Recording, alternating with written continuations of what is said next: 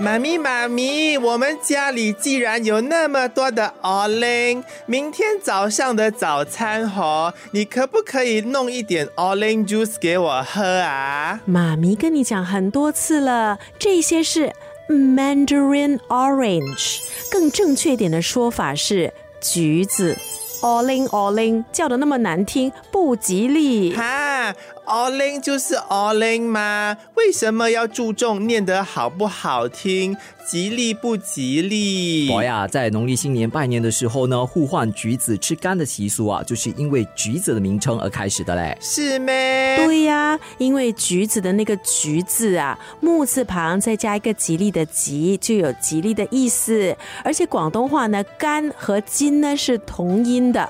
送上一对橘子呢，也只是祝福对方来年呢事事大吉大利、好运金安等等多种漂亮吉祥的意涵。嗯，不过全球的华人哈，只有我们新加坡、马来西亚、东南亚一带的华人呢，会在农历新年拜年的时候和家人或者朋友呢互送橘子以表示祝福。哇，原来如此，妈咪、爹地，那么好，我想在新的一年里吉利吉利，lucky lucky。快点给我吃多一点橘子。吃水果的好处虽然多，不过橘子啊吃多容易上火，会生痰呢。所以每一天呢，最多只能吃个两到三粒。哦哦，OK，我今天还没有吃到橘子，不如好，我们在吃晚餐之前呢，先吃一粒。嗯，我听一些医师建议啦，不要空着肚子吃柑橘，因为橘子里的果肉含有一定的有机酸，那空着肚。肚子吃橘子呢，可能会对这个胃黏膜产生刺激，而引起肠胃不舒服哦。